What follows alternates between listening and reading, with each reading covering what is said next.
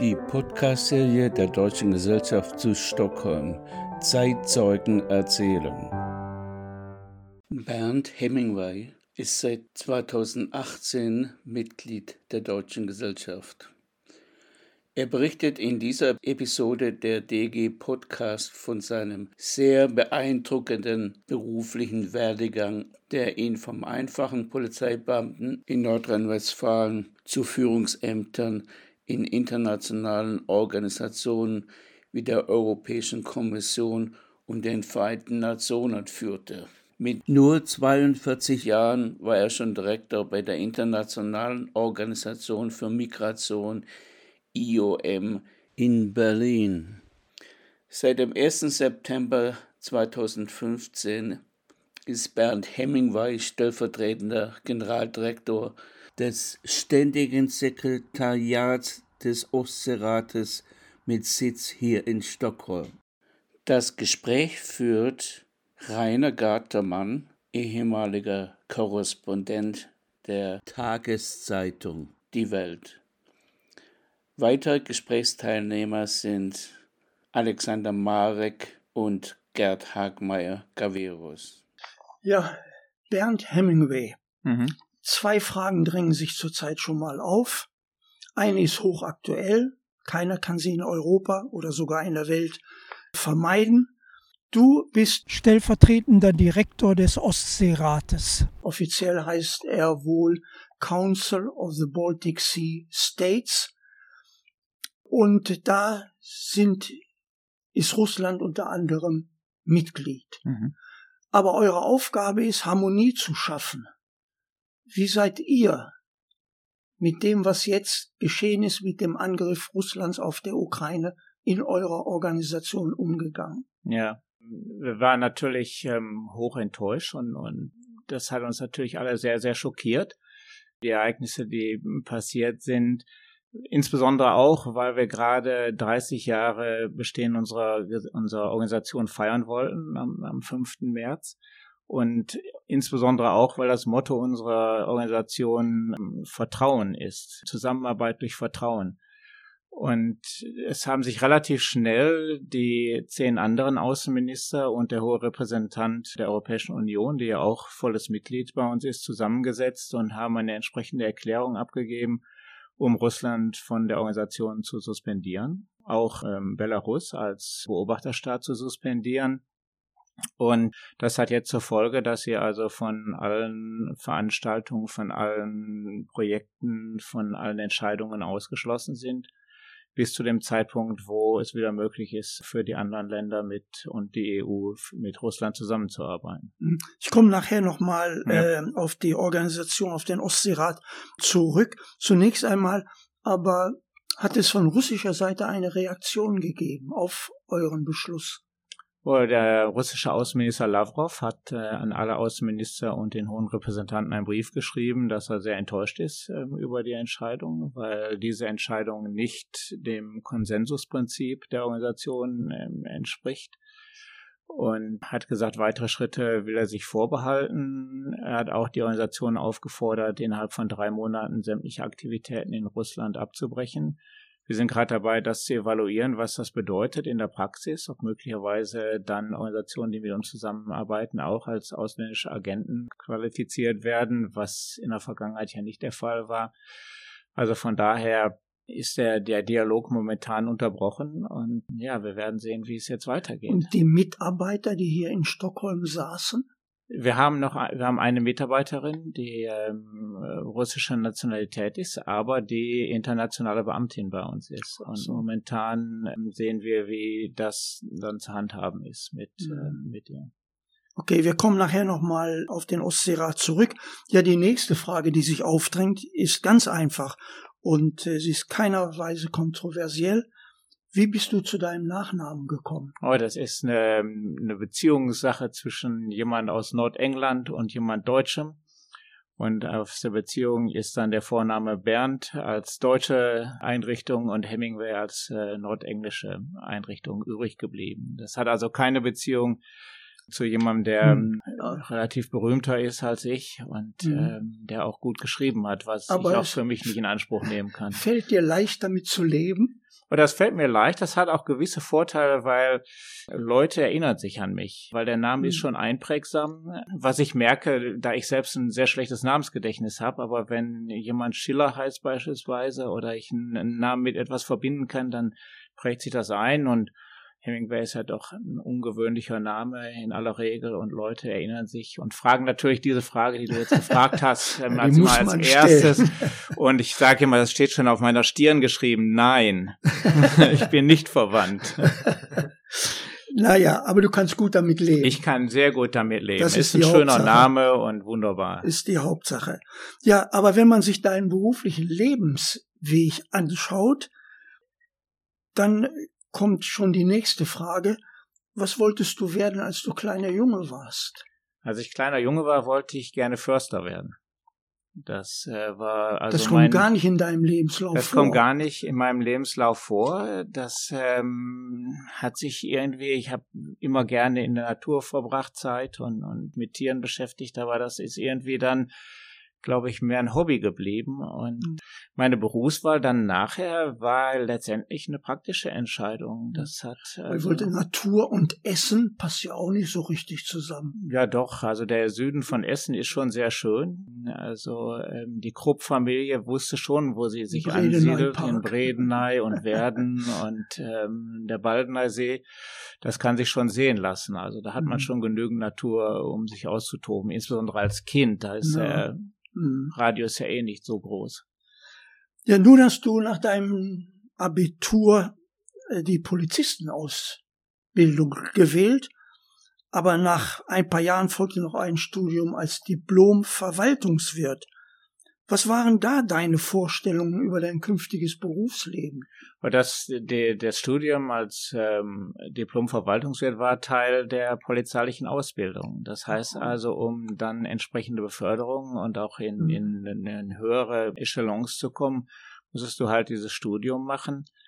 Und mhm. ähm, da gab es Auswahlverfahren und das wurde also äh, im Rahmen des, des Polizeidienstes dann auch finanziert. Ähm, das war eine ganz angenehme Sache. Du hast also dein Gehalt behalten, während du da studiert hast. Mhm. Und dann bin ich danach bin ich Kriminalkommissar geworden ja. nach dieser nach dieser Ausbildung. Aber was hat dich am Polizistenleben so interessiert? Ich glaube, einmal habe ich, glaube ich, einen gewissen Zugang zu, ja, zu, was man Fairness nennen kann und auch Gerechtigkeit. Und dann hat's natürlich auch damals ähm, 1000 Mark auf die Hand gegeben vom ersten Tag der Ausbildung. Das war natürlich für jemand, der aus einer Arbeiterfamilie kommt, ähm, eine Menge Geld. Und es war ein sicherer Beruf ähm, in, in Bezug auf, auf die Berufssicherheit, nicht unbedingt auf, auf äh, Sicherheit des, mhm. der körperlichen Unversehrtheit. Da hat es also einige Dinge gegeben, wo man dann schon ins, ins Nachdenken kommen konnte. Aber ich fand das einfach auch einen spannenden, spannenden Beruf und der hat mich auch sehr geprägt, muss ich sagen. Der hat mich sehr geprägt in Bezug auf die Entscheidungsfindungsprozesse, wie ich mhm. die ich heutzutage mache. Du musst ja, ich habe also bei der uniformierten Polizei angefangen und du sitzt zu zweit. Ich war 21 Jahre alt, als ich in den Polizeidienst, also als ich auf die Straße gekommen bin. Und du musst dir vorstellen, du kommst zu Situationen hin, wo du eine minimale Information über Funk bekommst und die du lösen musst. Du stehst in Uniform, du bist also Werbeträger des deutschen Staates und du musst eine Entscheidung mhm. treffen. Und du kannst also nicht sagen, wisst ihr was, ich muss mal nachdenken, ich komme morgen wieder. Sondern mhm. du musst da in dem Moment muss die Entscheidung getroffen werden. Und ich glaube, das ist also einfach auch eine, eine wichtige Sache für mich gewesen, dass ich ähm, auf der Grundlage von, von Informationen, die ich zu dem Zeitpunkt hatte, auch in der Lage bin, eine Entscheidung zu treffen. Und ich glaube, das hat mir auch in meinem Berufsleben und auch in meiner Karriere geholfen. Ja, jetzt, jetzt merke ich schon, nachdem du das Wort Fairness äh, gewählt hast, das kommt in deinem ganzen Berufsleben ja. in irgendeiner Form äh, vor. Und damit ergibt sich auch meine nächste Frage, nämlich ob du jemals Uniform getragen hast, hast du offenbar gemacht. Habe ich, äh, Polizeiuniform in Nordrhein-Westfalen. Ja, denn einmal ja in Nordrhein-Westfalen Wirtschaftskriminalität und dann im Bundesinnenministerium mit Regierungs- und Vereinigungskriminalität sowie mit dem Aufbau Ost.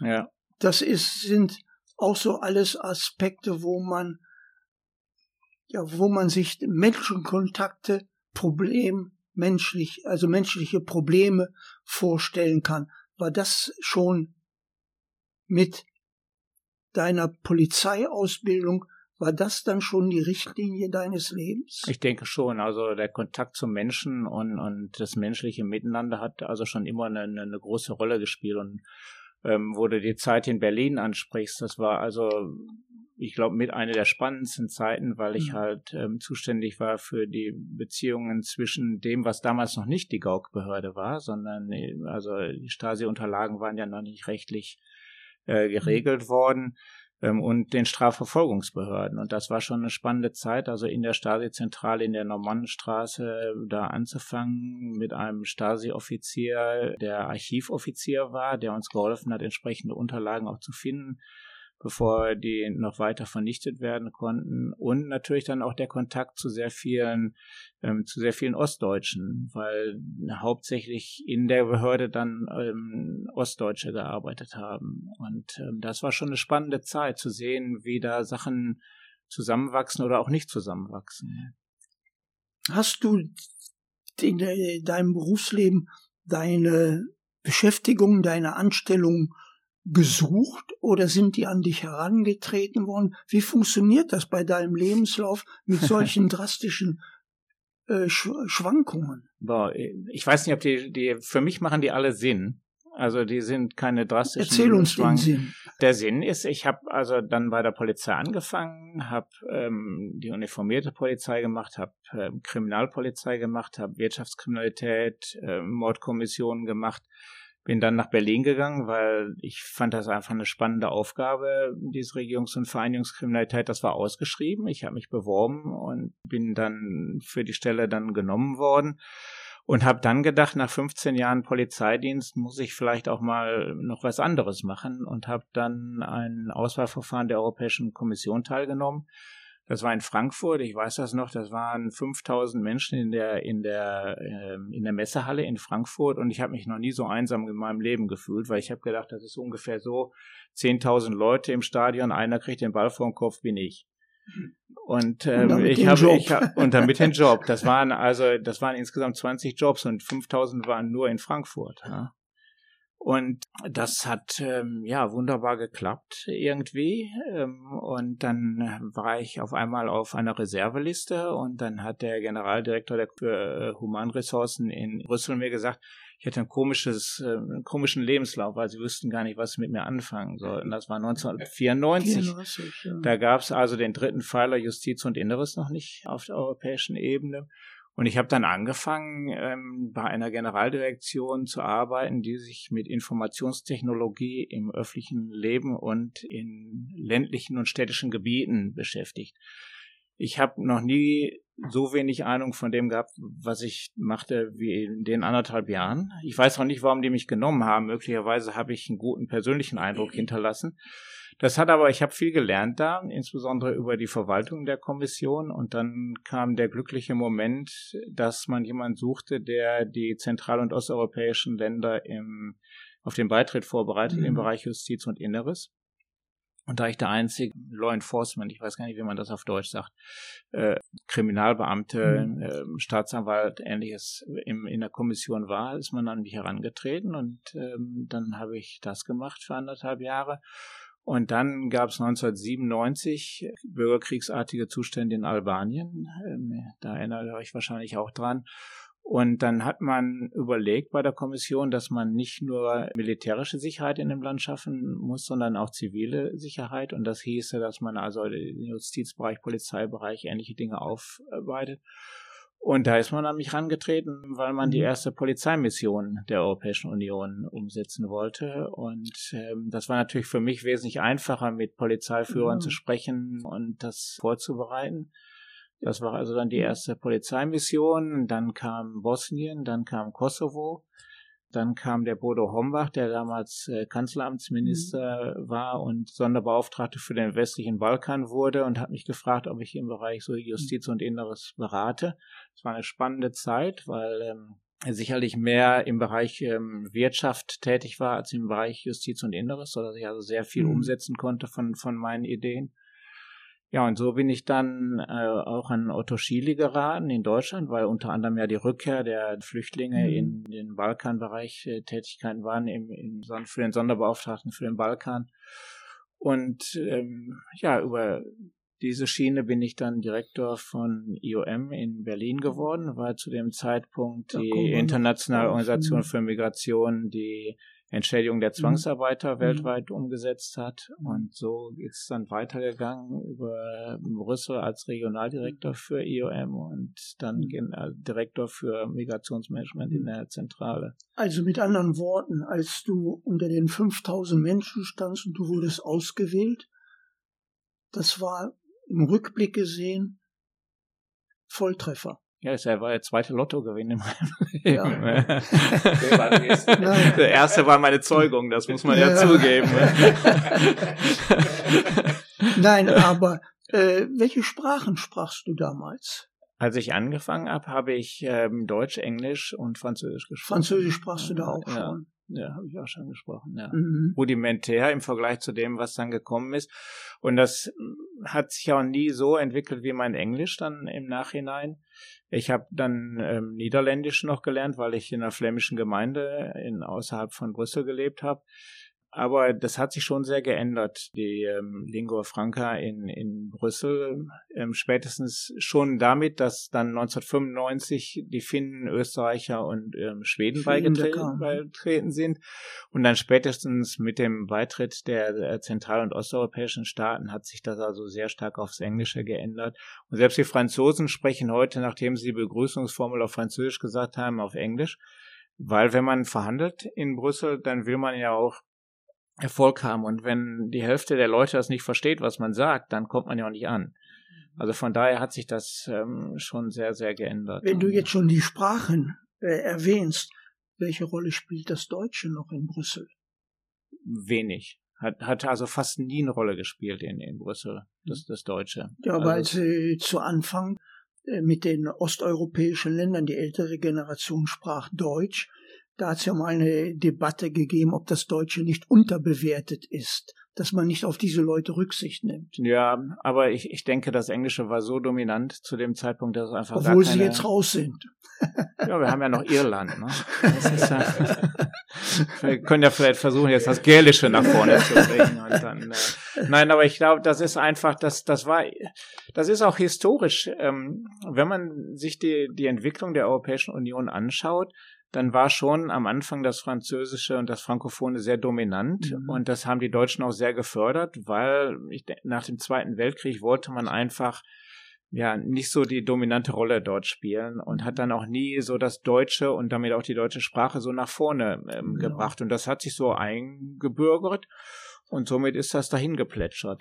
Ja, mit all deinen Positionen in Brüssel, wenn, sich da, wenn man dir so zuhört, dann hat das eine dem anderen in die Hand gegeben. Ja, das war so, wie soll ich mal sagen, also für mich persönlich eine glückliche Führung. Das hat immer unglücklicherweise mit mit ähm, relativ schlimmen Ereignissen in Zusammenhang mhm. gestanden, also so wie in Albanien. Ähm, das war also ja schlimme Ereignisse. Bosnien sehr sehr schlimm, ähm, Kosovo auch sehr schlimm.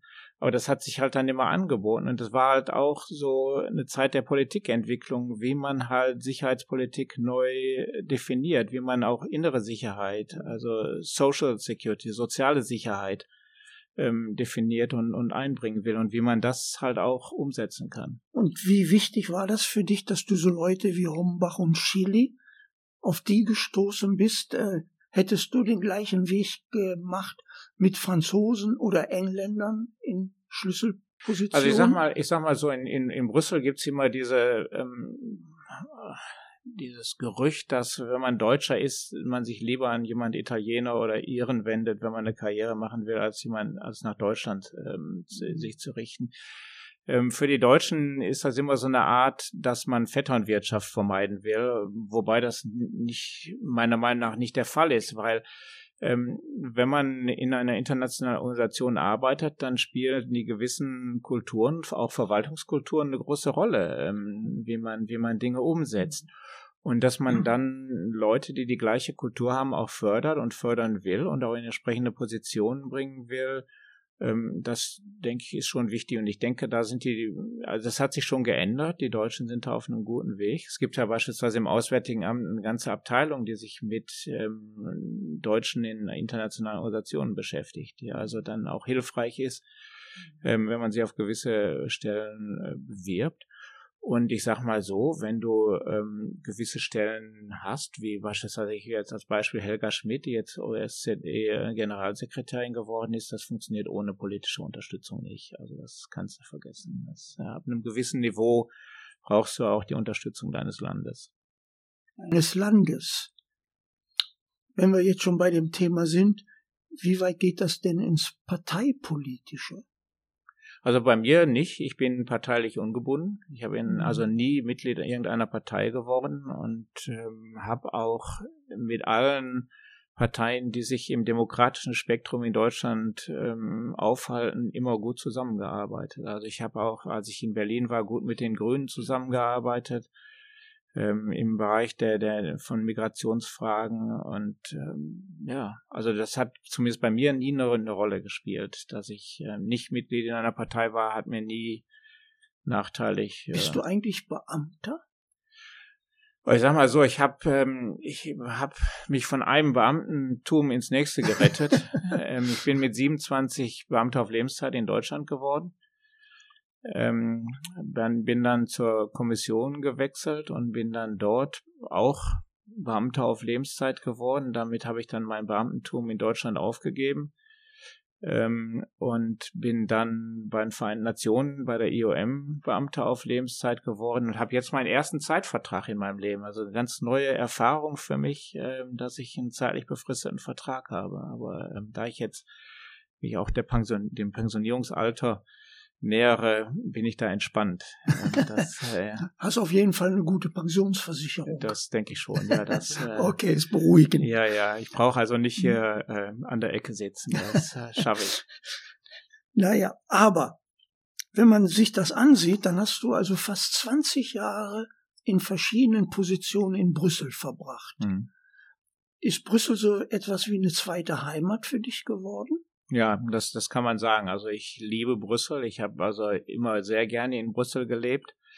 Ähm, das Brüssel wächst an einem. Viele, von denen man hört, die dann als Touristen nach Brüssel gehen, die sagen, das ist keine spannende Zeit oder keine spannende Stadt. Aber es ist halt, ähm, ich denke, gerade so als Deutschen tut es einem gut, in ein Land zu gehen, wo man laissez-faire lebt, also wo man sagt, wir lassen Dinge, man kann sie regeln, wir regeln sie, wir schauen mal, was passiert. Ähm, eine rote Ampel ist möglicherweise mehr eine Empfehlung als ähm, eine Pflicht, dass man davor stehen bleibt. Also zumindest als Fußgänger, als Autofahrer schon mehr. Aber das, ich denke, das hat mir gut getan. Und dann war das natürlich eine wahnsinnig spannende Zeit politisch. Ne? Das war also, als ich angefangen habe, 1994 war Delors noch Kommissar, äh, Kommissionspräsident, äh, meiner Meinung nach ja der beste Kommissionspräsident, äh, den die Kommission je hatte und ich denke, wo die Länder nie wieder so einen haben wollen, der so eine starke Persönlichkeit ist ähm, wie, wie Delors. Das war natürlich eine fantastische Zeit mit Mitterrand und Kohl dann, die ja auch beide fantastische Europäer waren. Und das war politisch eine, eine, eine, wahnsinnig spannende Zeit. Und dann da auch äh, Migration zu machen an entscheidender Stelle, wo man dann gehört wird, wo die ähm, Kommissare, das Parlament, der Rat, ähm, wir haben während meiner Zeit Libyen gehabt, ähm, wo also äh, Tausende übers Mittelmeer gekommen sind, äh, wo wir berichtet haben, wie man Dinge macht, wie viele Leute sterben bei der Überfahrt nach Libyen, was man, was man machen. Das war also ähm, total spannend. Und ne? als Beamter äh, glaubtest du Gehör zu finden, effektiv zu sein in diesem, was wir von außen sehen, politischen Gerangel. Ja, also ich, ich denke, man muss da Realist bleiben und ich denke, auch da hat mir mein, mein, äh, man muss Realist sein und man muss Geduld haben. Ich denke, in beiden Dingen hat mein Polizistenleben mich gut vorbereitet. ähm, und ähm, man muss auch seine, seine Erwartungen äh, realistisch gestalten. Das ist, äh, man kommt, beispielsweise habe ich vorgeschlagen, 500.000 Leute, äh, Flüchtlinge umzusiedeln. Das wird nicht passieren. Ähm, Weil du hast ja heutzutage die einzige Chance nach Europa zu kommen, ist, dass du dich schmuggeln lässt. Mhm. Und da geht eine Menge. Also wenn du von, von Afrika nach Europa kommen möchtest, musst du zwischen 20 und 25.000 Euro mindestens investieren, ohne die ganzen Ausbeutungen, die du noch unterwegs erlebst.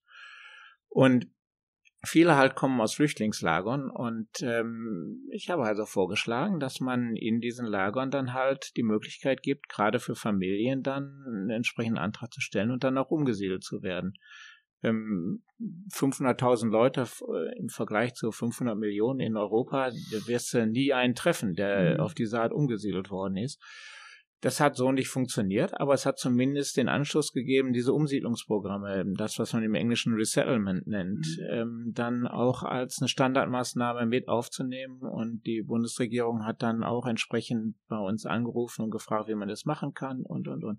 Also man hat gewiss kleinere Ziele und, und man hat gewisse Fortschritte. Und ähm, ja, also gerade der Migrationsbereich ist ja einer der schwierigsten auf, auf mhm. europäischer Ebene. Also ich gehe davon aus, wenn du das jetzt total insgesamt betrachtet, äh, die Freude überwiegte dem Frust. Oh, absolut, ja. Also ich habe immer Freude an meinem Beruf gehabt. Ich habe immer bin auch immer mit Freude da reingegangen und habe auch immer ähm, Freude daran gehabt, mir Gedanken darüber zu machen, wie ich mein oder die Ziele erreichen kann, die Ziele der Organisation oder auch die Ziele mhm. dessen, was vorgegeben worden ist. Wie kann ich als ich äh, die Polizeimission nach Albanien ähm, organisiert habe, war die einzige Organisation, die das machen kann, konnte, war äh, die Westeuropäische Union. Das war also damals die mhm. Verteidigungsunion ähm, der, der Europäischen Union.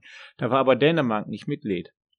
Und meine Idee war halt, das Geld den ähm, ähm der Westeuropäischen Union zu geben, sodass sie dann die ähm, die Mission organisieren konnten. Das hat Dänemark blockiert im, im, im Rat. Kommt mir bekannt vor. Und, ähm, und ich habe dann das Geld in Albanien gegeben mit der Auflage, das an die Westeuropäische Union zu geben. Und das hat geklappt. Also du musstest dann einfach dir nur Gedanken machen, dass der Weg klappt nicht. Was ist der nächste Weg, wer, der, der dann klappt? Und ähm, ja.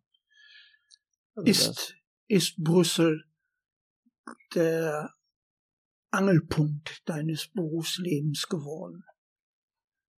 Also vieles läuft ja in Brüssel zusammen. Du hast ja so viele verschiedene Sachen gemacht, aber ein Großteil läuft in Brüssel zusammen. Das war sicherlich mit die spannendste äh, Zeit auch in, in, in meinem Berufsleben. Und ich hoffe nicht, dass jetzt mein jetziger Beruf ähm, noch spannender wird. Also ich mhm. hoffe, dass, ähm, dass, dass das nicht das übertrifft, die, also die momentanen Ereignisse, dass es dann also Schweden und Stockholm und auch den Ostseerat spannender macht als das, was ich bisher ja. gemacht hatte.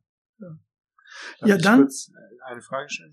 Ja. War, war, war, das, war Brüssel immer deine Basis? Also du warst in dieser Zeit nicht in Albanien dann oder in Brüssel war immer meine Basis, aber insbesondere die Zeit, in, ähm, ähm, bei der ich oder während der ich bei dem Stabilitätspakt für Südosteuropa gearbeitet habe, hätte ich letztendlich gar kein Büro gebraucht. Ich habe also nach, ich glaube nach drei Monaten habe ich die Senatorkarte von von äh, Lufthansa bekommen, weil du konntest auch, du konntest, es gab keine direkten Flüge. Wenn du also von Sarajevo nach Zagreb wolltest, musstest du wieder nach Wien zurück oder nach Zürich zurück. Und ähm, dann hast du ähm, viele Nachtsitzungen gehabt, weil dann ähm, hat es natürlich dann auch viele unterschiedliche Interessen gegeben von Russland, von Amerika, von den Europäern die ähm, entsprechenden Entschließungen wurden bis spät in die Nacht drei, vier Uhr verhandelt. Ähm, ich habe also seit dem Zeitpunkt habe ich, ähm, hab ich so ein bisschen so einen Reflex wie der Pavlovsche Hund entwickelt. Wenn ich also im Flugzeug sitze ähm, und ähm, ich habe mich angeschnallt, schlafe ich ein.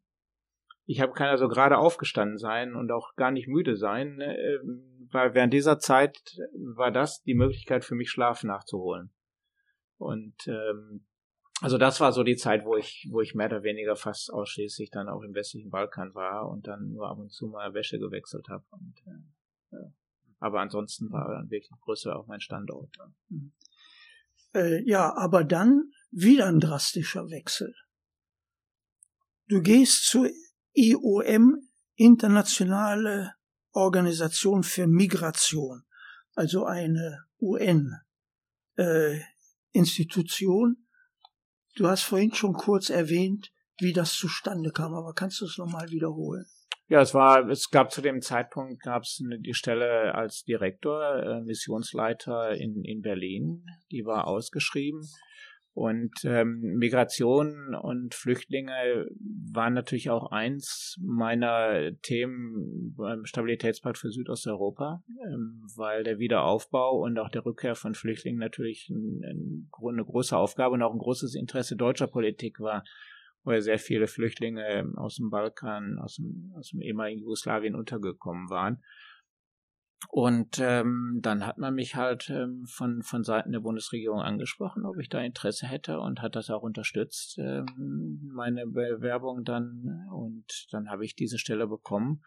Und das war also auch wieder eine, eine ganz, ganz spannende Zeit, weil Migration, da die, die Deutschen haben ihr Einwanderungsgesetz geschrieben ähm, mhm. zu dem Zeitpunkt. Ähm, Komischerweise, das war damals der Georg Maaßen, der das äh, geschrieben hat, mit dem ich dann sehr viel zu tun hatte, den ich ganz anders kennengelernt habe, als er dann ähm, später dann ähm, sich entwickelt hat ähm, und ähm, der gut mit Chile zusammengearbeitet hat. Und ähm, ja, Chile war ein interessanter Minister. Ähm, der Beckstein hat mal zu mir gesagt, äh, ehemaliger bayerischer Innenminister hat zu mir gesagt, gegen Chile kann ich keine Opposition machen, der ist rechter als ich. Und äh, äh, der hat, ja, das war also spannend, dieses, und dann natürlich die Entschädigung der Zwangsarbeiter. Das war eine fantastische Aufgabe. Ähm, die IOM hat das gemacht damals, weil die amerikanischen Gerichte zur Auflage gemacht haben, dass sie keine Verfahren in den Vereinigten Staaten mehr zulassen, wenn die äh, Bundesregierung sicherstellt, dass du überall auf der Welt einen Antrag stellen kannst und auch über das Programm lernen kannst. Und da gab es zwei Organisationen, die das hätten machen können. Das war das Internationale Rote Kreuz und die IOM. Die IOM hat also 500 Büros weltweit. Das Rote Kreuz hat es abgelehnt zu machen und ähm, die IOM hat das dann angenommen. Das hatte zwar nicht unmittelbar mit Migration zu tun, war aber doch, ähm, die Leute sind ja nach den, nach den Zwangsarbeitertätigkeiten umgezogen. Wir haben es gemacht, auch aus humanitären Gründen. Und das war fantastisch. Wir haben also ähm, Antragsteller bei uns im Büro gehabt. Ich habe dann auch Leute mit entsprechenden Sprachkenntnissen eingestellt, weil viele unserer Antragsteller Sinti und Roma waren, die ja keine mhm. eigene ähm, äh, Organisation äh, beauftragen konnten oder sich nicht einigen konnten. Und wir haben dann, ja, da Menschen gehabt, die geweint haben im Büro, von, wenn sie die Geschichten erzählt haben ja, Menschen gehabt, die sehr, sehr wenig Geld gekriegt haben, die dann von zurückgekommen sind ins Büro nach der Entschädigung und meiner Mitarbeiterin 100 Mark geben wollten oder 100 Euro geben wollten, um, um dann, äh, weil sie sich so glücklich gefühlt haben, dass jemand ihnen mal zugehört hat und ihnen geholfen hat, da auch eine Entschädigung mhm. zu bekommen. Das war also schon ähm, ja eine ganz tolle Aufgabe auch. Das ist aber die eine Seite äh, der Medaille. Ist die andere Seite nicht auch Frust und Verzweiflung? Aber ich denke, wenn du in der Migration arbeitest, dann, dann darfst du nicht so schnell frustriert sein. Ähm, vor allen Dingen, du bist ja auch immer ähm, Kritik ausgesetzt als, als Organisation. Die IOM hat Mitgliedstaaten, das heißt also, in aller Regel ähm, wird dort äh, ja Regierungspolitik dann umgesetzt, was natürlich dazu geführt hat, dass ähm, da Steine durch mein äh, Fenster geworfen wurden. Ähm, wir haben also äh, in der Fischerinsel in Berlin war mein Büro. Und ähm, wenn dann Demonstrationen waren gegen soziale Ungerechtigkeit und man hatte noch ein paar Steine über, dann hat man auf dem Rückweg nach Kreuzberg, hat man die dann, oder auch Farbbeutel, hat man die bei EOM ähm, hinterlassen. Ähm, das war also. Wie fühlt man sich da?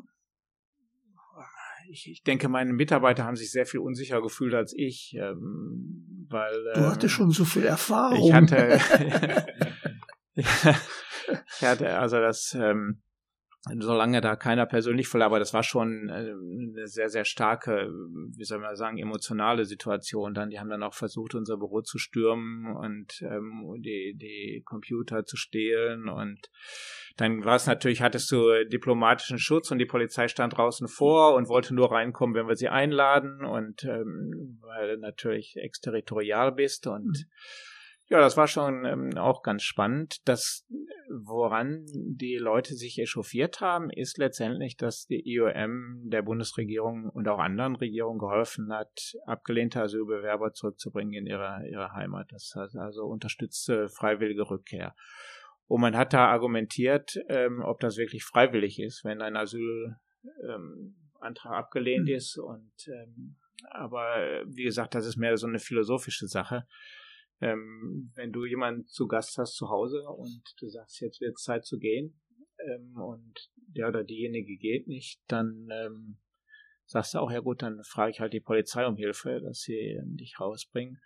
Und in unserem Fall haben wir dann halt auch Programme aufgestellt, um die Leute dann zu, zu reintegrieren zu Hause. Wir haben eine Ausbildung hergestellt, wir haben den kleine Unternehmen aufgebaut. Ähm, das war sehr viel humanitärer, als abgeschoben zu werden, weil mhm. Abschiebung ist ähm, immer ja eine sehr, sehr harte Sache, wenn man dann morgens aus dem Bett geholt wird. Finanziert wurde die IOM aus dem UN-Budget oder waren das Beiträge einzelner Länder? Ist, eine, ist eigentlich eine sehr ungewöhnliche Organisation, die IOM. Die IOM ist zwischen, hatte also, als ich weg bin, ich weiß nicht, wie es heute ist, als ich weggegangen bin, ein Budget gab von 1,5 äh, Milliarden Dollar. Von diesem äh, Budget wurden zwischen drei und fünf Prozent von den Mitgliedstaaten getragen, also von 150 Mitgliedstaaten. Und 95 Prozent der Aktivitäten wurden über Projekte finanziert über Projekte. Über Projekte finanziert. Das ist, ähm, ja, das heißt, und der Vorteil dessen, dass du, ähm, du kannst ja also keine Bürokratie erlauben und du musst relevant mhm. bleiben.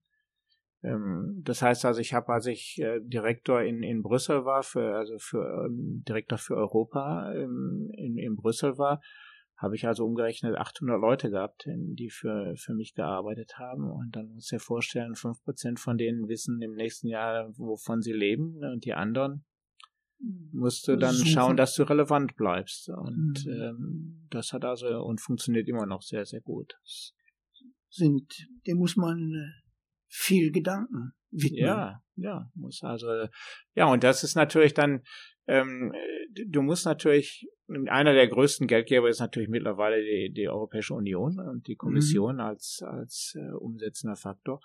Und du musst natürlich dann politisch relevant sein, auch da, ähm, weil wenn du da nur hingehst und sagst, ich brauche Geld, dann sehen die das nicht ein. Aber wenn du dann auch entsprechende Politiken bereitest und, und dann auch relevant bist und auch vor Ort bist, dann, dann wird das schon, äh, dann funktioniert das schon gut.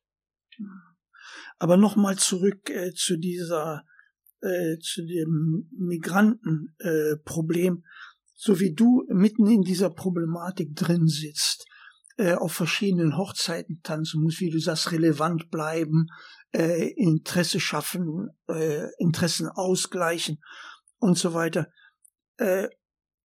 Wie oft hast du denn dann an die Verursacher dieser Notlagen äh, gedacht? Hm. Boah, du hast natürlich, äh, ich kann dir ein Beispiel geben. Wir haben also dann ähm, in Afghanistan haben wir in die militärischen Kräfte einen unserer, einen unserer Mitarbeiter integriert, um halt auch entsprechende, ähm, einen entsprechenden Rat zu geben, wenn militärische Angriffe auf einen gewissen Bereich äh, gestartet werden, was das an Bevölkerungsbewegungen nach sich ziehen wird dass man das also entsprechend mhm. auch vorbereiten konnte, auch mit entsprechender Logistik vorbereiten konnte und dass man das auch minimieren konnte, Be äh, Bevölkerungsbe weil das war ja nicht der Sinn der Sache dieser militärischen Aktion mhm. und ähm, das hat also ganz gut funktioniert. Und die Verursacher, da kann man ja lange drüber reden im Migrationsbereich, wer da, wer da Verursacher ist. Ähm, einer meiner früheren Generaldirektoren bei IOM hat mal gesagt, die Demokratie ist einer der besten Gründe, Migration zu vermeiden, weil entweder wählen die Leute mit einem Stift oder mit ihren Füßen. Und da ist eine Menge dran, weil sehr, sehr viele der Staaten, wo Leute weggehen, sind Staaten, die nicht gerade demokratische ähm, Organisationen, Organisationsformen haben.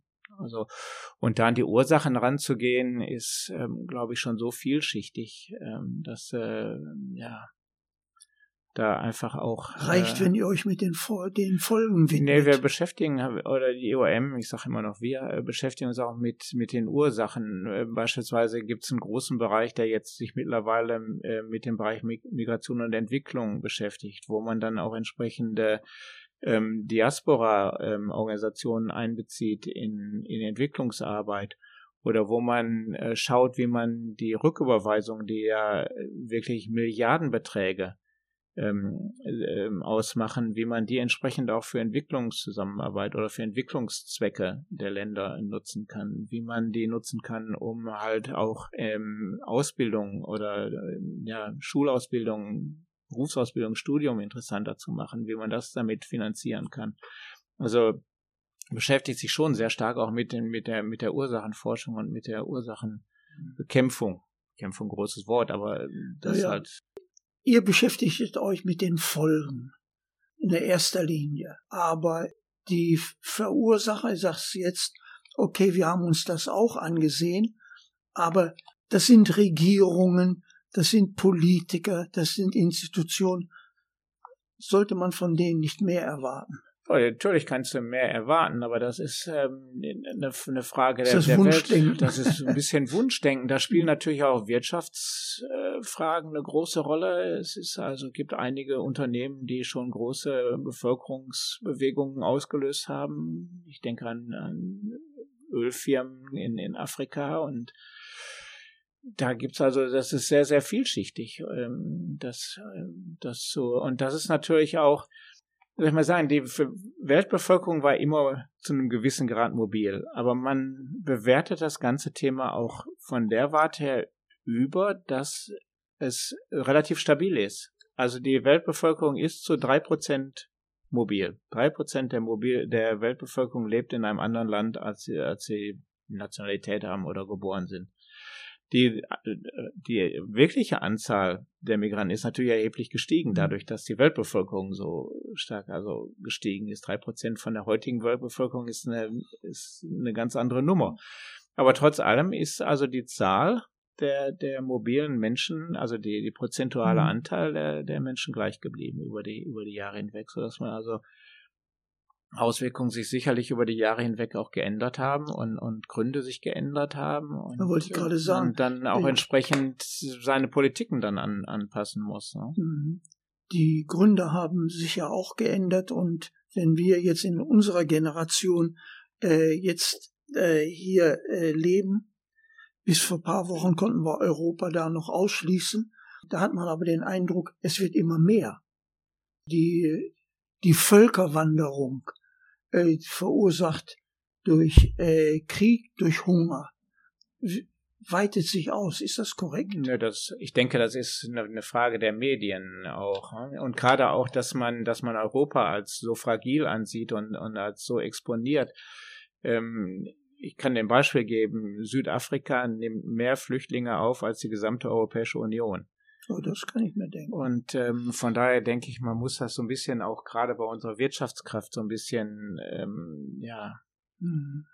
Also da spielen auch humanitäre äh, Dinge eine Rolle. Und wie gesagt, ähm, man muss sich wirklich fragen, ist diese Politik der, der Abschottung und dass man nur auf irreguläre Art und Weise nach Europa kommt, ist das wirklich die Politik, die man auf lange Sicht ähm, auch, auch durchhalten kann. Ne? Und äh, das ist halt eine Frage. Ne? Zumal sich wahrscheinlich durch die äh, Klimat, äh, Klima, Klimaauswirkungen die, die Zahlen auch noch verändert werden, verändern werden. Aber nicht unbedingt für Europa, weil mhm. ähm, ich habe dir ein Beispiel also gerade gegeben, 20 bis 25.000 Euro musst du bezahlen, um nach Europa zu mhm. kommen. Die meisten, die wirklich vom Klimawandel betroffen sind, sind sehr, sehr arm.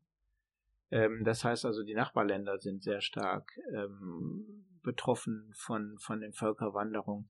Und du hast auch erste Auswirkungen. Das hat sicherlich nicht nur mit dem Klimawandel zu tun, aber wenn du dir beispielsweise den Sudan und Südsudan anschaust, äh, die Entwicklung dort, dann hast du eine, ähm, eine, eine Wüstenausdehnung der Sahara.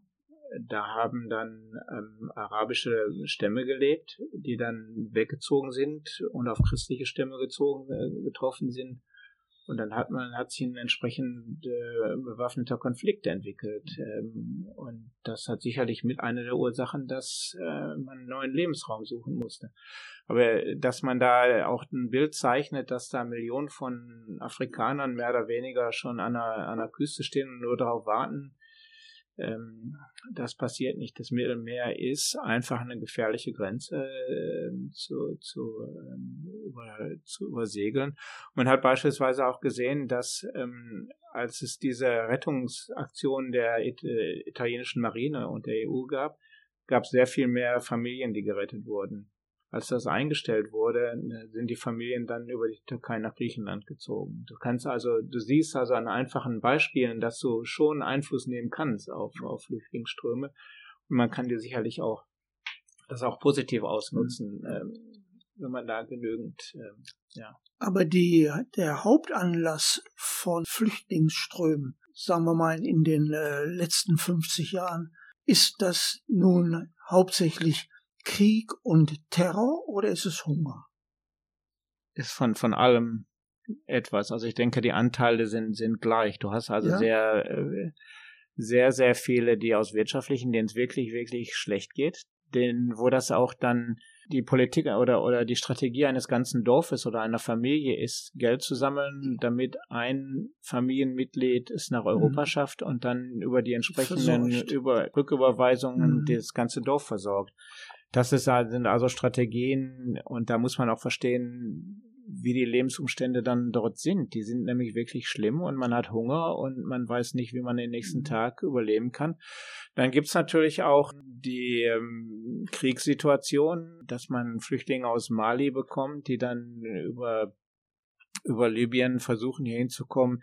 Und wenn man sich dann auch die, die politische oder die, die geografische Situation Europas anschaut, wenn man sieht, wo ringsherum um Europa bewaffnete Konflikte ähm, genau. stattfinden, dann muss man sich nicht wundern, dass da Europa und die Europäische Union, die ja äh, ein Hort des Friedens geworden ist äh, in, den, in den 70 Jahren. Aber nach deiner Beurteilung, äh, die äh, Hunger und äh, bewaffnete Auseinandersetzungen halten sich so etwa die Waage. Ja, also da sind, wie gesagt, wir sprechen dann immer von Mixed Flows. Also das sind, du hast, ah, also du kannst die nicht so rein identifizieren, mhm. dass du sagst, also das ist ein Flüchtling, das ist jemand, der aus wirtschaftlichen Gründen versucht und, und, und. Das ist also mhm. sehr schwer auseinander zu dividieren. Naja, die, das letzte große Ereignis, mit dem sich Europa beschäftigt, war 2015. Mhm.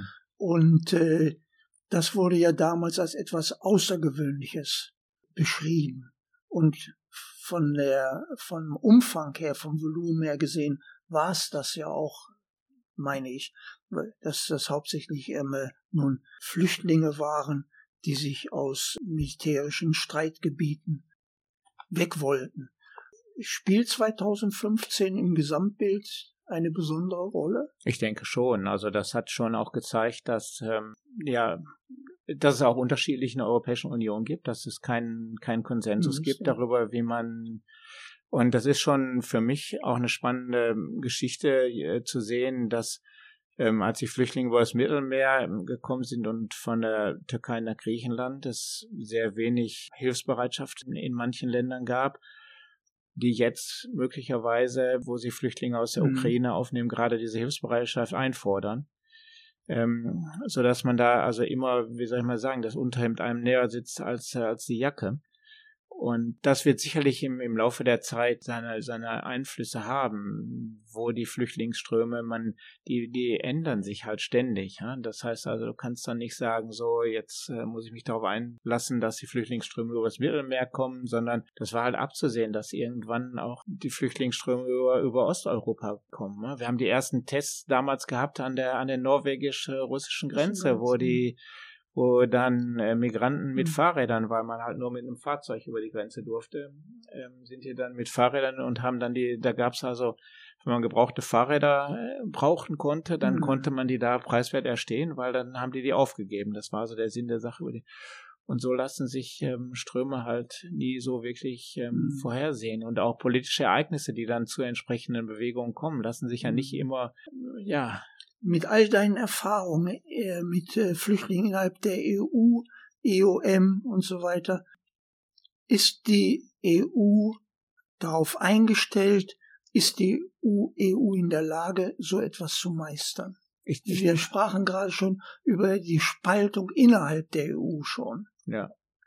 Also ich denke schon, weil äh, ich meine, wir haben 17, 27 Mitgliedstaaten und ähm, 27 unterschiedliche immer noch Verwaltungsstrukturen und auch Kulturen und man braucht einfach Zeit, um, um zusammenzukommen. Und die Flüchtlings- und Migrationspolitik ist ja eine der jüngsten Politiken in der EU. Man darf das nicht vergessen. Ne? Die gibt's ja mhm. jetzt noch nicht so lange. Es ist ja nicht, dass man unmittelbar nach äh, oder mit der Kreierung der, der europäischen Gemeinschaften damit angefangen mhm. hat, sondern es ist eine sehr, sehr junge ähm, Politik und die auch Innenpolitik geht sehr, sehr nah immer an, an, das, an das eigene Verständnis. Und äh, Migration ist halt immer eine der Themen, die man gerne dann auch zu Hause regeln möchte, was sich aber nicht mehr machen lässt. Wenn man einen gemeinsamen Raum hat, wie den Schengen-Raum, dann kannst du nicht deine Migrationspolitik national regeln, weil wer zu dir kommt, kommt zu allen mehr oder weniger. Ne? Das ist.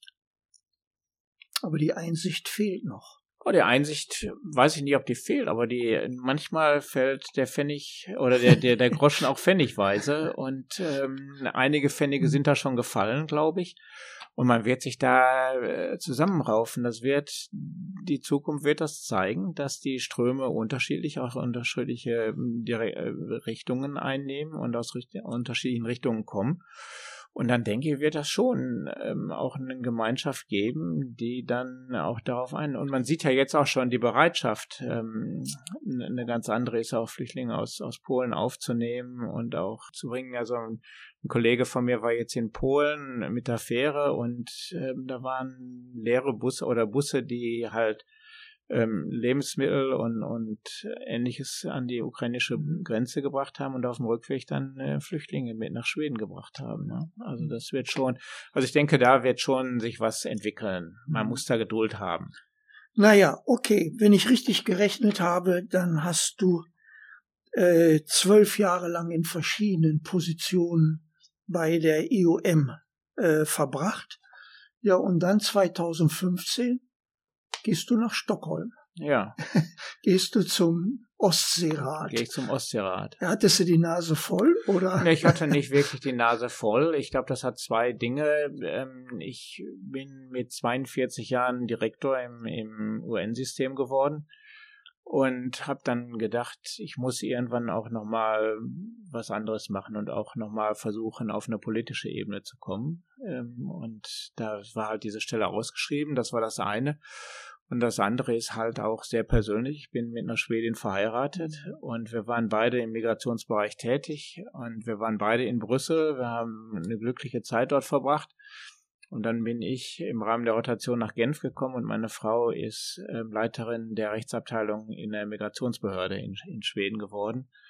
Und wir haben das dann versucht. Ähm, das gibt aber keinen direkten Flug zwischen Genf und Stockholm so dass ich also um drei Uhr mein Büro in Stockholm, äh, in Genf verlassen habe, was schon sehr ungewöhnlich war, und dann um elf Uhr abends in Stockholm angekommen bin, weil es keinen direkten Flug gab. Ich musste also immer über München und über über Brüssel.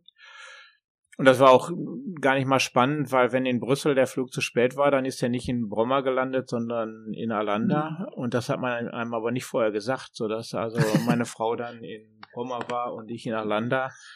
Und das sind also klein, und dann musste ich also um ein Uhr am Sonntag wieder zurück und das war also kein Familienleben und ähm, ich bin dann ein Familienmensch und mag das gerne. Und dann hat sich das also ergeben und das hat wunderbar geklappt und ähm, ja, so. aber aus damaliger Sicht, also wir schalten jetzt die jüngste Vergangenheit aus, war das nicht ein Schritt vom Krieg zum Frieden? Das waren, also ich würde nicht sagen, dass Migration Krieg ist, aber ich denke, du versuchst die, die Radikalität der, der Ereignisse darzustellen. Ich habe ich habe die Vorstellung gehabt und das hat auch sehr gut funktioniert und ich bin nach wie vor ein begeisterter Fan von dem Konzept des Ostseerates und dieser Konsensusorganisation und dessen, was man im, im Englischen Soft Law Organisation, mhm. also eine Organisation, die nicht über über über äh, Gesetze arbeitet, sondern über gemeinsame Interessen und wo man gemeinsam arbeiten kann. Und ich fand das spannend. Ähm, ich fand das auch spannend, äh, mit Russland zusammenzuarbeiten. Das hat wunderbar geklappt, äh, mit Russland mhm. zusammenzuarbeiten. Wir haben also zusammengearbeitet im Bereich der nachhaltigen Entwicklung, im Bereich des Klimaschutzes, im Bereich ähm, des Zivilschutzes.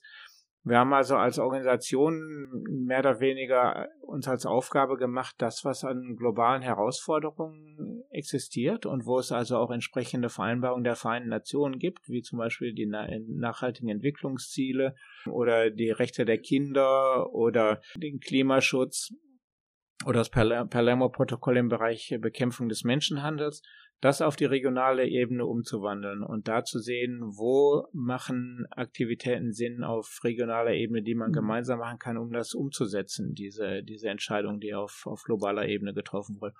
Und das hat also wunderbar geklappt bis jetzt. Ja, äh, das, da kommen wir noch mal gleich drauf. Aber äh, zuvor, ihr konntet nur Beschlüsse einheitlich fassen. Ja habt ihr wichtige Beschlüsse nicht angefasst, weil ihr wusstet, es wird keine Einigkeit geben? Ja. Also es hat ich kann dir zwei Beispiele geben. Das eine ist militärische Sicherheit. Wir haben also im Sicherheitsbereich nur ähm, über ähm, Sicherheit im Bereich Bekämpfung der organisierten Kriminalität, Zivilschutz, ähnliche Dinge gesprochen. Also das habt ihr doch. Wir, wir haben Grenzzusammenarbeit. Das sind also äh, die Grenzzusammenarbeit, also Grenzpolizisten, die zusammenarbeiten. Das haben wir gemacht, aber wir haben keine militärische Sicherheit gemacht. Und das war auch ein ganz guter Plan, weil das macht halt die OSZE. Und das mhm. hat schon Sinn gemacht, dass man sich in gewissen Bereichen der Sinn dieser Sachen, auch die Sachen auszulassen, ist, du bekommst eine positive Dynamik in, in die Berichterstattung. Wenn du dir vorstellst, wie Außen- oder Ministerien funktionieren, dann hast du da Minister oder Ministerin und du hast dann auch Mitarbeiter. Und wenn die dann nach oben auch entsprechendes Positives berichten, dann kommen die Sprechzellen auch bei, bei bilateralen Gesprächen oder bei multilateralen Gesprächen, die bekommen einen positiven Aspekt. Du kannst über positive Dinge sprechen politisch. Und ich denke, das war eine Dynamik, ähm, die, die ganz gut war, ähm, die auch sehr, sehr gut funktioniert hat. Du hast also dann bei den Ministertreffen trotzdem Auseinandersetzungen gehabt, sicherlich beim Abendessen ähm, aber mhm. du hast halt auch eine Chance gehabt, dich positiv miteinander auszutauschen. Und, und ich denke, mhm. das hat auch auf den unterschiedlichen Ebenen, insbesondere auch mit, mit den Verwaltungen in St. Petersburg und in, in Kaliningrad, immer eine große Rolle gespielt, dass man da zusammenarbeiten konnte und auch gemeinsame Dinge umsetzen. Was konnte. war das andere Thema, was ihr nicht äh, ähm, anschneiden wolltet? Nord Stream 2. Ja. War einfach unmöglich. Also und das nicht nur wegen Russland, sondern da gab es natürlich ja, auch. Was ich nicht, also nun habe äh, mich mich äh, lange mit Nord Stream als zwei als Journalist befasst. Was ich nicht verstehe, Nord Stream 1 gehörte zum höchsten Prioritierungsgrad der EU und dann mit einem Mal der Abbruch mhm. obwohl noch politisch alle noch glaubten, wir können mit den Russen zusammenarbeiten. Die sind aufs Geld angewiesen, wir sind aufs Gas angewiesen. Das klappt alles. Aber warum gab es da schon in der, EU, äh, in der EU plötzlich ja fast eine tiefe Kluft. Also ich denke, 2014 hat eine große Rolle gespielt. Die ja, aber da, da standen, also da muss ich sagen, da standen ja alle noch so da. Hm das, das Misstrauen ist seitdem gewachsen. Ne? Das kann man also gerade bei uns auch sehen. Ne? Wir haben seit 2014, mhm. es hätte normalerweise 2015, wir haben ja im Ostseerat hast du den Rat der Außenminister, die sich alle zwei Jahre mhm. getroffen haben, und ähm, einen Regierungsgipfel, der sich alle zwei Jahre getroffen hat.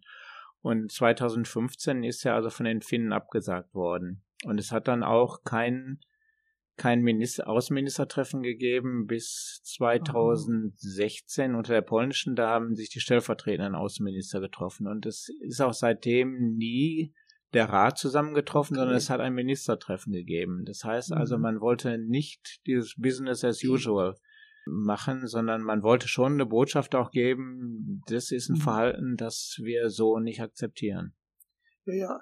Aber von der, von der energiepolitischen Seite brauchte Europa auch mit Nord Stream 2 das Gas noch. Also kommt, äh, taucht da jetzt eine Kluft zwischen Politik und Wirtschaft auf? Ich, ich denke schon, ja. Ich denke, da hat es immer eine, eine gewisse, ich denke, kommt auch darauf an, wen du politisch fragst. Ne? Naja, meine, die Grünen waren nie dafür, bis auf. Ja, ja. Also momentan ist, ich weiß nicht, was mit den Rohren jetzt passiert, wie lange die überleben, ohne dass man äh, die auch ja, unterhält. Mich interessiert ja, hat man das Gas schon wieder zurückgeholt, denn da war, die war ja mit, die war ja gefüllt. Ja. Da brauchte man nur noch den Kran in Greifswald aufzudrehen. Ja. Ne? Hat man jetzt das Gas rausgeholt? Ja. Oder liegt das da noch? Ja, das weiß ich auch nicht. Aber jetzt mal, bist du nervös, wenn du jetzt die Entwicklung siehst? Na, nicht wirklich nicht wirklich. Also nee. ich bin nervös über das, was in der Ukraine passiert natürlich, ähm, aber ich bin nicht nervös, dass das jetzt ein, ein wie soll man sagen, ein Spillover oder so, dass das so über Wellen schlägt. Dass das Wellen schlägt. Das hat, trägt natürlich Wellen in, in vielen Bereichen, in menschlichen Bereichen. Ähm, ich habe einige russische Bekannte, für die das Wellen, meine russische Kollegin, die ähm, an ihrem Fahrzeug, weil sie halt einen diplomatischen Status hat, ihr russisches Kennzeichen behalten durfte, die nicht mit ihrem russischen Kennzeichen momentan durch die Gegend fahren soll. Ähm, das halt Auswirkungen. Aber, aber geopolitisch, ähm, sage ich mal so, ähm, gibt es einfach zu viele Dinge, die mich da zweifeln lassen, dass das, ja, dass das eine Wellenbewegung gibt der, der, mhm. der Gewalt. Also da ich glaube, wenn, wenn man den amerikanischen Präsidenten gehört hat, der gesagt hat, ja, das kommt drauf an, ob es eine limitierte Intervention ist oder dann fragt man sich, was haben die schon vorher gewusst und, und was ist da schon ab verhandelt worden vorher und ähm, also weltpolitisch sind da sicherlich kann sich der Ostseerat abkoppeln von von von Russland oder Nein, nicht also von dem äh, könnt ihr jetzt weiterarbeiten, wie ihr es gewohnt seid. Gut, wir haben natürlich Russland verloren. Das hat natürlich ein, ein, ein ist natürlich ein politischer Verlust ähm, an der Sache. Kann man sicherlich ähm, weiterarbeiten. Das macht ja auch Sinn, weil regionale Zusammenarbeit ja auch in anderen, du hast die alpine Strategie, du hast die Donaustrategie, also regionale Zusammenarbeit mhm. macht Sinn. Und ich denke, macht auch Sinn, dass man weitermacht in der Hoffnung, dass man Russland irgendwann wieder als volles Mitglied akzeptieren kann im, im Ostseerat. Und ähm, wie gesagt, da komme ich zu meinem Geduldfaktor zurück. Mhm. Das muss man möglicherweise mit sehr viel Geduld ähm, angehen und ähm, seine Erwartungen nicht zu hoch halten. Aber das ist natürlich ein herber Verlust. Das kann man also hm. nicht anders sagen äh, für, für die Organisation. Ne? Ja, du kamst 2015 nach Stockholm. Offiziell läuft dein Vertrag in etwa einem Jahr aus. Hm. Was kommt danach? Das weiß ich noch nicht. Ähm, Plan B war, dass ich mir einen Hund angeschafft habe. Auch, auch das noch. Nein, das war, ich ähm, habe mit meiner Familie diskutiert und wir haben festgestellt, dass ich also seit ähm, ja 20 Jahren fast irgendwo Chef war und ähm, dass ich so ja gewisse Tendenzen habe, auch ähm, wie soll ich mal sagen. da kommt der Hund ganz gelegen, weil der muss dann machen, was ich will, weil niemand anders war bereit, die Rolle zu übernehmen in der Familie. Und ähm, das ist also jetzt so, so Plan B. Ansonsten weiß ich nicht. Ja, man muss absehen auch, was jetzt passiert, weil möglicherweise werde ich länger bleiben. Man, man muss absehen jetzt auch, ähm, weil jetzt natürlich Entwicklungen stattfinden, die es so noch nie gegeben hat im mhm. Ostseerat. Und ähm, da muss man sehen. Und was dann danach kommt, wie gesagt, da bin ich also relativ entspannt und äh, es wird sich schon irgendwas ergeben. Zurück nach Brüssel. Dein, dein, Vertrag kann verlängert werden. Ja, ja, das, äh, die, die Möglichkeit gibt's also, dass er, dass er verlängert mhm. wird. Und, aber das ist möglich, also momentan bin ich bis äh, Ende August äh, beschäftigt. Und danach muss man sehen, ähm, vielleicht muss ich mich auch mal an das Arbeitslosenleben gewöhnen und äh, ja, hast du schon neue Bewerbungen rausgeschickt? Nee, habe ich nicht. nee. Keine, keine neuen Bewerbungen. Wir schauen, Zu, was kommt. Zurück nach Brüssel? nee, ne, keine nach Alternative. Keine Alternative. Ich, ich lebe hier jetzt auch gerne. Ich habe mich, ähm, außer mit der Sprache, die, ähm, weil ich auf Englisch arbeite und wir mhm. auch zu mhm. Hause ähm, Englisch reden, weil wir uns halt international kennengelernt haben, Ähm, einer der Pläne ist natürlich, meine schwedische Sprache ähm, erheblich zu verbessern, damit ich auch was sagen kann und mhm. nicht nur verstehe. Ähm, und das andere ist halt, ich habe ein altes Bauernhaus in Österlen. Ähm, das ist mhm. von 1870 und das äh, braucht sehr viel Liebe von mir. Und ähm, das kann ich mir also so auch gut vorstellen, dass ich da sehr viel Zeit verbringe. Ähm, ja, also ich habe, also dass ich planlos bin, kann ich nicht gerade sagen. Wenn man sich deinen Lebensweg anschaut, wie schon äh, Rainer erwähnt hat, dann hast du immer nach was Neuem geguckt. Also deine Polizeiausbildung, da warst du Beamter, du hast nicht damit begnügt, Beamter zu sein und dann eine Pension einzusacken da, sondern du wolltest was Neues, du wolltest mehr.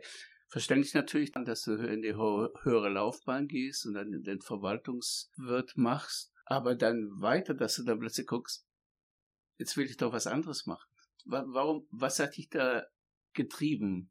Was, was war das, was du eigentlich wolltest im Endeffekt? Ich denke, das mag sich relativ arrogant anhören, aber ich, am Ende des Tages wollte ich mit, also Entscheidungen beeinflussen. Das hat mich also als, als junger Polizist hat mich das sehr aufgeregt, dass ähm, da Leute waren, die da entschieden haben, von denen ich den Eindruck hatte, naja, die haben möglicherweise ihr Polizistenleben zu einem Zeitpunkt angefangen, ähm, wo das Polizisten und wo die Menschenrechte ja noch nicht so den ausschlaggebenden Faktor.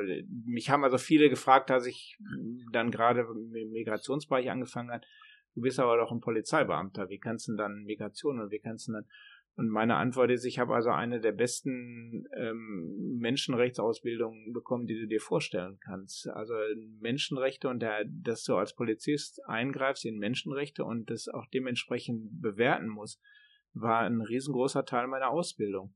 Und ähm, ich glaube, das hat mich schon beeinflusst, dass ich dann also auch entsprechend, ja, dass man halt auch polizeiliche Ziele ohne Gewalt umsetzen kann ähm, dass du möglicherweise mehr Zeit brauchst, aber ähm, die Zeit sparst du ein dadurch, dass du weniger schreiben musst am Ende des Tages. Ähm, und, und dass ich das beeinflusse, also ich glaube, Sachen zu beeinflussen, Politiken zu beeinflussen, Vorgehensweisen in Organisationen zu beeinflussen, ich glaube, das war so ein bisschen auch meine, mein, mein antreibender Faktor in, in, in meinem Berufsleben. In dem Zusammenhang jetzt, äh, wenn du jetzt auf dein Berufsleben äh, zurückschaust, was würdest du als deine Höhepunkte und Tiefpunkte hervorheben? Ereignisse oder Erlebnisse oder hm. War ein, Tief, ein, ein, Tiefpunkt war sicherlich, ähm, ich habe mich einmal freiwillig zu einem Fußballeinsatz gemeldet. Da, ähm, das war sicherlich ein Tiefpunkt meiner meiner Karriere. Ähm, und zwar war das, ich war in Mülheim an der Ruhr, Oase des Friedens im Ruhrgebiet, war ich Polizeibeamter.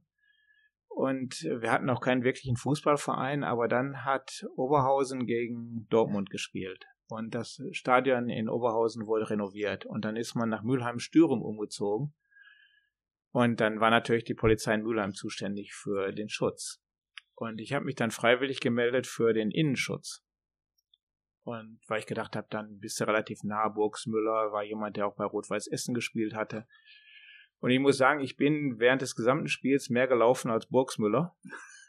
Weil die haben schon angefangen, wir waren natürlich relativ unerfahren als, als äh, Mülheimer mhm. Polizei. Wir hatten auch keine Schutzausrüstung. Ich habe meine weiße Polizeimütze aufgehabt. Wir waren absolut unvorbereitet auf das, was da auf uns zukommt. Die haben schon am Bahnhof angefangen, Steine aufeinander zu werfen. Ähm, wir hatten, was weiß ich, das einzige Mittel, was wir dann hatten, war Schlagstock frei, was sicherlich total gegen das war, was ich mir vorgestellt hatte als Polizist. Der Polizeihund hat den Maulkorb abgehabt, der hat irgendeinem die Wade rausgebissen. Ähm, das äh, war also wirklich ein absoluter Tiefpunkt ähm, polizeilicher Taktik und polizeilichen Einschreitens. Wobei ich sagen muss, am Ende des Tages, als wir dann die Gäste aus Dortmund am Bahnhof verabschiedet haben, ist dann einer zu mir gekommen und hat gesagt, vielen Dank, das war eine der besten Schlachten, die wir jemals hatten. und dann hast du gedacht, ja, das äh, zumindest einmal eine Freude mhm. gemacht. Ähm, das war sicherlich ähm, einer der Tiefpunkte. moralisch ähm, oder wie soll ich mal sagen, seelischen Tiefpunkt war sicherlich die Stasi-Akten über die Todesurteile der 50er Jahre zu lesen. Wenn du dann da original Abschiedsbriefe siehst, die ähm, nie ausgehändigt wurden, ähm, da stellen sich jetzt noch meine Haare auf. Ähm, und wenn du dann liest, dass ähm, eigene Kinder ihre Väter verraten haben, ähm, und die dann ähm, geholfen haben, die zurückzuholen in die DDR, wo sie dann auch ein Todesurteil bekommen haben, weil halt ehemalige Stasi-Offiziere immer mit dem Tod äh, bestraft wurden. Ähm, dann hat mich das schon sehr stark mitgenommen. Es hat mich sehr stark mitgenommen, mit jemand an der Grenze zu sprechen, an der innerdeutschen Grenze, weil wir auch die Todesschüsse untersucht haben. Ähm, da war eine Frau, die hat im Grenzgebiet gelebt und als wir sie befragt haben, hat sie angefangen zu weinen. Und ich habe gesagt, warum weinen Sie? Da sagt sie, wenn ich mit Ihnen spreche, fällt mir auf, ich habe nie die Wahrheit gesagt. Ich habe nie das gesagt, was ich wirklich denke. Es hat unterschiedliche Niveaus gegeben, aber selbst mit meinem Mann konnte ich nie hundertprozentig sicher sein, dass der weil ich hätte alles verloren. Wir hätten alles verloren. Mit meinen Kindern konnte ich nicht, weil man wusste nie, was sie dann den Nachbarskindern erzählen. Meinen Nachbarn konnte ich überhaupt nicht ehrlich sein. Ähm, und so habe ich gelebt, weil sonst hätten wir alles verloren. Unser Haus, unser Grundstück, wir hätten alles verloren. Und das war schon, das fand ich, ja, seelisch schon relativ, ähm, ja, stark ähm, ja ähm, ja, es hat keine Geschichten gegeben, äh, äh, sexueller Missbrauch von Kindern. Wir hatten also eine Geschichte in, in Essen, wo die, die ähm, Großmutter zu uns gekommen ist, weil das Kind ähm, sehr starke sexuelle Ausdrücke und, und, äh, und, ähm, und äh, Vorgehensweisen sexueller Art beschrieben hat, ähm, die es mit dem Vater ähm, ausführt. Und äh, das Vormundschaftsgericht hat dann der Großmutter die, die Vormundschaft gegeben bis zu dem Gerichtstermin, wo dann ein Kinderpsychologe gesagt hat, dass ein Kind unter fünf Jahren nicht gerichtsfähig aussagen kann.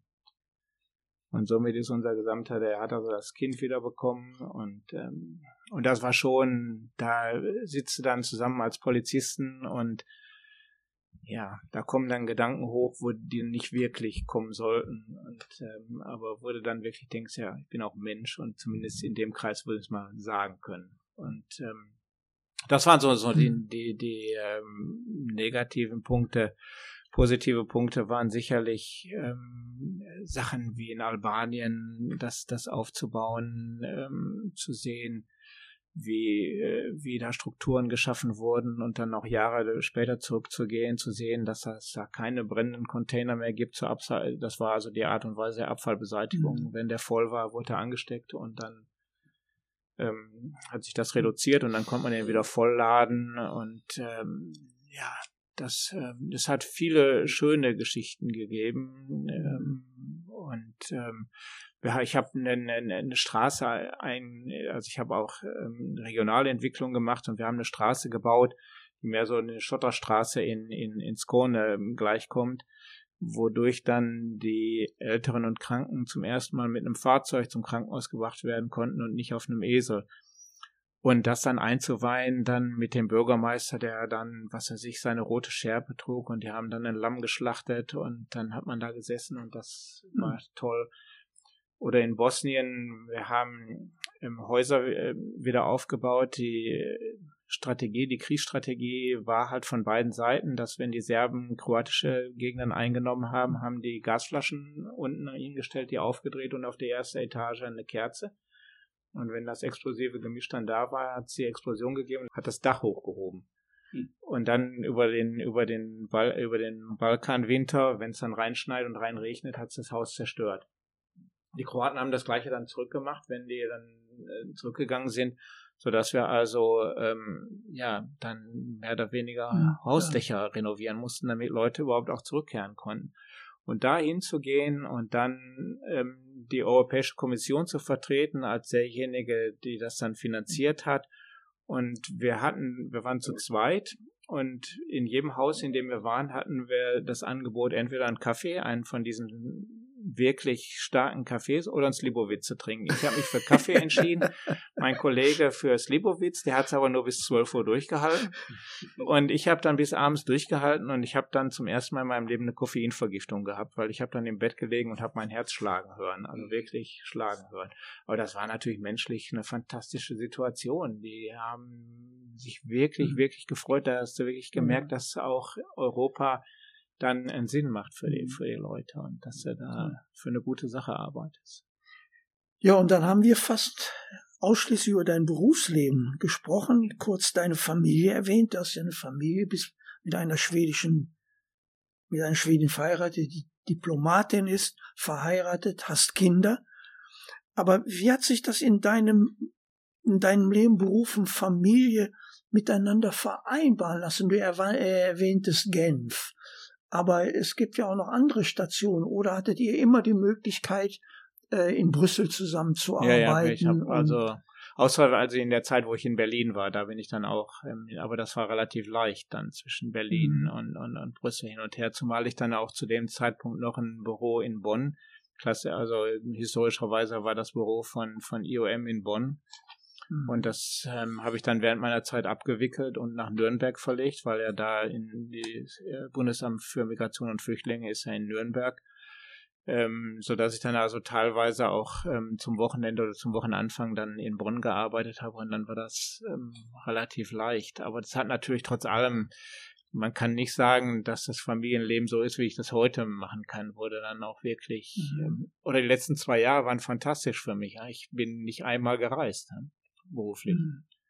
Das ist also ja eine ganz neue Erfahrung. Was, ne? was ist Entzugserscheinungen? Nee, nicht, nicht, nicht wirklich. Also ich äh, merke jetzt schon, dass ich mich komisch fühle. Wenn ich bin einmal jetzt geflogen, weil meine Mutter krank war, für, ähm, da habe ich mich schon ganz komisch gefühlt, dass ich da wieder auf einem Flughafen war. Also ich kann nicht sagen, dass ich da Entzug ähm, habe. Also ich komme auch ganz gut ohne dem aus. Und, ähm, aber jetzt geht's natürlich wieder los. Also. Mhm.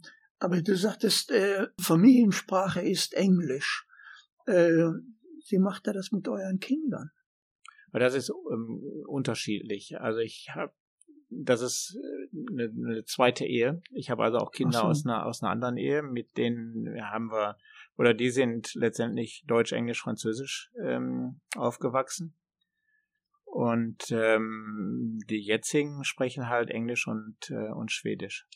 Und das ist kein Ehrgeiz, denen Deutsch beizubringen. Nee, nicht wirklich. Weil die haben auch noch dann in Belgien Französisch gelernt und dann irgendwann muss er auch mal eine Grenze ziehen können. Also das. Äh ja, unsere Tochter aber bei fünf. Ja, das, jetzt. das kann ja schon später auch noch kommen.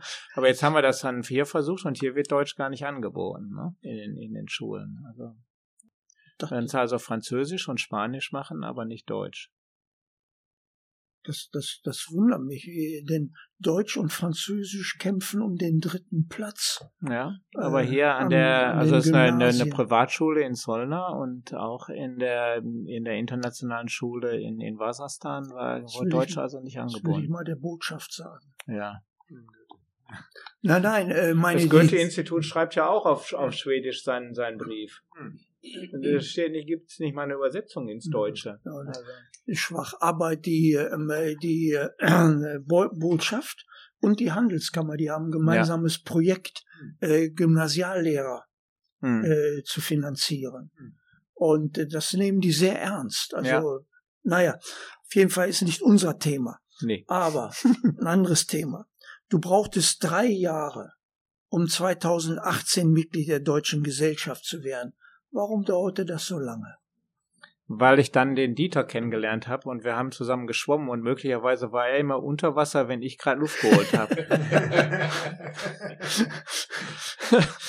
und ich habe das, das war ganz witzig, weil wir sind halt in, in Zollner ins gleiche Schwimmbad und ähm, dann habe ich irgendwann mal gehört, dass der Dieter mit einem anderen Schwimmer Deutsch geredet hat und dann habe ich ihn angesprochen und so bin ich dann zur deutschen Gesellschaft gekommen. Gott, es gibt verschiedene Wege in die deutsche in Gesellschaft. Und dann habe ich auch den Ralf Tischer kennengelernt, mhm. aber das hat halt auch ein paar Jahre gedauert, bis ich den kennengelernt. Die beiden habe ich dann vorgeschlagen und äh, so bin ich dann in die deutsche Gesellschaft gekommen. Ja, aber so mit deinem Leben, äh, relativ wenige Jahre an einem Ort und so weiter, lohnt es sich, Mitglied der deutschen Gesellschaft zu werden. Ja, auf jeden Fall. Also ich will ja auch hier bleiben in Schweden und ich Ach so, ja, das, das, das, ist, das äh, steht schon fest. Also das, wir haben uns dann irgendwann ja, während wir im Ausland gelebt haben, haben wir darüber diskutiert, was wir machen, ob wir was hin, weil wir wollten ein Zuhause haben. Mhm. Und wenn du in, einer, in einem Haus lebst, das von der schwedischen Regierung bezahlt wird oder von anderen bezahlt wird, dann kommst du nie wirklich an. Und so haben wir das Haus dann in Österlen gekauft, ähm, weil, weil Italien stand auch zur Auswahl und ähm, da haben wir aber, da wir beide die Sprache nicht wirklich beherrschen, ähm, gedacht, dass das schwieriger ist, weil wir wollten gern was Altes haben. Und so sind wir dann an Österlen gekommen. Das war lieber auf den ersten Blick mit dem Haus. Das haben wir dann sofort gekauft. Und das ist so dann der, der Altersruhesitz, so dass ich dann, aber ich habe halt momentan zwei Kinder in, in, in München. Ich habe einen Sohn in Vietnam. Ich habe einen, einen weiteren Sohn, der jetzt nach Barcelona zieht. Und was mit den beiden Jüngsten passiert, weiß ich nicht. So dass ich also, wie soll ich mal sagen, meinen Bewegungsdrang sicherlich auch weiterhin ausleben kann. Aber mit Schweden als Mit Standort. Schweden als, als Standort ist ja ein schön. Und als Deutscher kann man ja hier gut leben, weil ähm, das ist ja jetzt nicht so anders, als in Deutschland zu leben. Solange man sich an Recht und Gesetz hält, kommt man hier Solange, gut klar. solange Schweden in der EU bleibt. Genau, aber das bleiben die schon. So, und was, was gefällt dir in der DG? ähm, ich mag, ich mag unheimlich gern die, die Abende. Ähm, und auch immer wieder mit anderen Leuten zusammenzusitzen. Ich Mhm. habe also so viel gelernt. Ich bin also jemand, der gern zuhört auch, auch wenn möglicherweise dieser Podcast nicht den Eindruck gibt, ähm, weil ich die meiste Zeit geredet habe. Aber das war ein Das ist, das ist auch Sinn der Äh, Sache. Das war ja Sinn der Sache, hoffe ich. ähm, aber ich höre gerne zu und ich lerne unheimlich viel. Es gibt Leute, es gibt Geigenbauer, es gibt Leute, die Architekten sind, es gibt Anwälte, es ist fantastisch. Es, es gibt Leute, die ähm, sind Germanisten und leben hier und und es ist also fantastisch, äh, denen zuzuhören und dann auch unterschiedliche Dinge zu lernen, die, die unterschiedliche Leute gemacht haben. Und das ist halt in der, in der DG so fantastisch, weil du einfach ein Sammelbecken von allen möglichen Leuten hast, die unterschiedliche äh, Lebensläufe haben und äh, du hast auch unterschiedliche Altersschichten. Es ist also, äh, ich glaube, der Altersdurchschnitt geht jetzt auch stark runter, ähm, was ich auch gut finde. Das ist also nicht mehr ein Home der, der Old Man's Home, sondern das wird sehr viel jünger, was auch Leben reinbringt in, in die Geschichte. Und ich, das, das mag ich also, also echt gerne. Das finde ich gut. Ja, dann kann man nur sagen, mach weiter so. Und was das Berufliche anbetrifft, ich habe den Eindruck, du hast immer die richtige Wahl getroffen. Kann man auch nur sagen, mach weiter so. Ja, vielen Dank. Noch weitere Fragen? Ich habe ein paar. Vielleicht die, die Geduld, äh, die du hast, oder deine Geduld, über die du sprichst auch. Äh, die finde ich immer spannend im Zusammenhang mit Kindern oder gerade Familie. Deine zwei Jüngsten sind im, äh, im Grundschulalter noch. Nee, nee, 15 und 8, ich Okay. wird jetzt 18 nächste Woche. Mhm. Also, Wie, wie, wie erlebst du die Geduld äh, bei den Kindern? das hilft. Das hilft, Sachen auch nicht so ernst zu nehmen. Ich denke, was auch sehr, sehr hilft, mein Ältester ist also 36 und das, wenn du einmal durch diese ganzen Lebensentwicklungen durchgegangen bist, dann siehst du, es klappt. Und was du machst, ist gar nicht so schlecht. Ist sicherlich einer der schwersten Jobs im Leben. Also es ist schwerer als alles andere, was ich gemacht habe, Kinder ähm, großzuziehen. Aber sicherlich auch eins der Sachen, die ja, die sehr viel Befriedigung bringt, weil du halt auch sehr viel zurückkriegst am, am, am Ende des Tages. Und das hilft schon, schon sehr. Und ähm, meine Geduld, ich bin zwar sehr geduldig, aber wenn meine Geduld dann vorbei ist, dann wird es auch relativ schlimm. Aber das hab, haben die, glaube ich, irgendwie mitgekriegt, dass, das, dass sie den Moment vermeiden.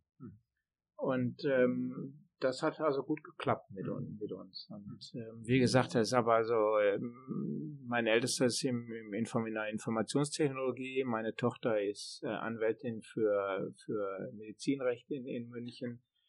Ähm, der dritte ist ähm, Schuhdesigner für Adidas, der ist jetzt nach Vietnam gegangen. Ähm, der vierte ist äh, Berater, weil er zieht jetzt nach, nach Barcelona zu seiner Freundin. Er hat sich jetzt einen Job gesucht, den er äh, halt von Barcelona aus machen, wo er nicht ins Büro muss, äh, weil er halt mit ihr zusammenziehen möchte. Und die beiden anderen weiß ich nicht. Der Älteste will jetzt Mediziner werden, was ich auch gut finde. Ich hoffe, dass er einen Job sucht, wo er auch sinnvoll für mich ist dass er sich eher eine Krankheit aussucht, die ich möglicherweise entwickeln könnte und der Jüngste weiß ich noch nicht.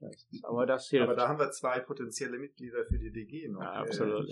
Also ja. dann musst du noch gut an der Sprache. Ja, ich arbeite jetzt an der Sprache. genau.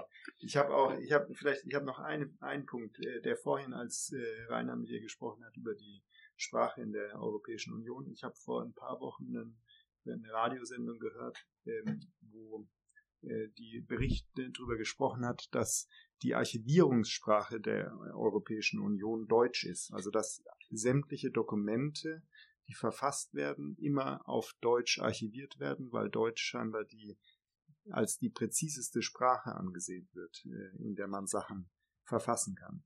Ist das was, was, äh, was dir bekannt ist und was vielleicht auch ähm, ich sag mal, was, was doch auch, was man spürt als ein, ein ähm, äh, eine Auswirkung in der in der Union dann, also dass dass die Sprache also, doch einen gewissen hm. Stellenwert da hat. Also erstmal habe ich das noch nie gehört, okay. also das ist auch ähm, neu für mich, weil ich denke Deutschlandfunk, also eine Professorin aus München, die äh, die äh, die gesagt hat eben, weil zum Beispiel Wärmedurchgangskoeffizient war das eine Wort, das sie beschrieben hat. Es gibt einfach auf keiner anderen Sprache, weil durch die Zusammensetzung, wie, wie, wie im Deutsch eben Wörter zusammengesetzt mhm. werden, kannst du nicht so präzise mhm. ausdrücken. Und deswegen würde es als Archivierungssprache verwendet werden. Ja, also das kann ich nicht beurteilen. Ich weiß nur, dass sämtliche Gesetzgebungsverfahren halt in allen Amtssprachen archiviert mhm. werden, mhm. mhm. ähm, weil das halt wichtig ist. Mhm. Ähm, das hat also wie gesagt, ich nach wie vor spielt Deutsch eine minimale Rolle mhm. in, ähm, in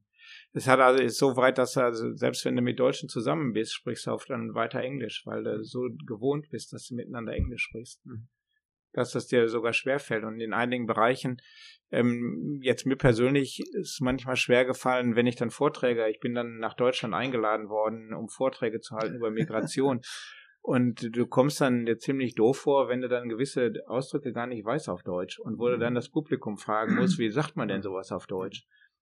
Und ähm, aber wie gesagt, Deutsch als als Sprache in in Brüssel ist ähm, wirklich nicht. Äh, es gibt einen Ausdruck, den jeder Diplomat in Brüssel auf Deutsch kennt, und der ist: Wir haben einen Prüfungsvorbehalt. Okay. er ist berüchtigt und gehasst. Ähm, das, das gibt's bei den Dänen, du nanntest vorhin äh, Dänemark, äh, äh, Dänemark nannte man lange das Asterix-Land. Unter jedem NATO-Beschluss war unten ein Sternchen, außer Dänemark. Mhm. ja. Ich habe noch eine Frage. Ich habe zwar nie in Brüssel gelebt, aber ich war der sehr, sehr oft über, über mehrere Jahre, weil ich in verschiedenen EU-Projekten mitgearbeitet habe als Experte. Und ich habe gelernt, dass äh, Brüssel eine sehr interessante Stadt ist, hm. aber du musst eben Brüssel kennen und du musst auch die Leute kennen. Aber was natürlich Brüssel hat als großen Nachteil, ist diese sogenannte Brussels Bubble. Das heißt, die Leute, die bei der Kommission arbeiten, die Beamten, die haben ihr, ihre eigene Sprache, die haben ihr eigenes Denken und das ist ja politisch ein Problem nach außen hin. Wenn man nämlich die Bevölkerung in Deutschland fragt oder auch in Schweden, was sie über Brüssel oder die Europäische Union halten, dann gibt das immer so Kommentare wie, ja, die sind ja alle in Brüssel und die machen ihr eigenes Ding und die Europäische Union, die kümmert sich ja nicht um uns. Dabei ist die Europäische Union als, als Organisation das Beste, was Europa passieren kann. Das wissen wir alle. Hm. Und hat auch eine ungeheure Macht. Ich hatte verschiedene Assistenten in meinem Job und denen habe ich alle, alle geraten, geht mal nach Brüssel ein Jahr als Intern. Das ist unheimlich wichtig, unheimlich interessant. Da lernt er viel über die internationale Politik. Gerade wegen der äh, wegen der Internationalität in der Verwaltung, dass du, wie gesagt, du hast die Italiener, du hast die Spanier und du hast verschiedene Politikkulturen, die da zusammenarbeiten müssen. Das allein ist schon unheimlich interessant. Aber findest du, dass diese, diese Brussels Bubble Problematik wirklich ein Problem war? Ich habe das nie so empfunden. Ich meine, der, der Riesenvorteil an Brüssel ist halt, du hast 25 Prozent der Bevölkerung sind Ausländer. Ähm, das ist schon ein, ein, sehr, sehr hoher Anteil für, für eine Millionenstadt. Du hast natürlich sehr viel mehr Kontakte dadurch, meine Kinder gingen zur europäischen Schule damals, dadurch lernst du dann Eltern kennen, die auch bei den Institutionen arbeiten und du lernst nicht sehr viele Belgier kennen. Belgier sind auch sehr introvertiert, sehr familienorientiert, gar nicht so sehr darauf aus, die Nachbarn kennenzulernen, sondern die leben auch in ihrer Bubble. Das ist also, glaube ich, passt ganz gut ähm, zusammen.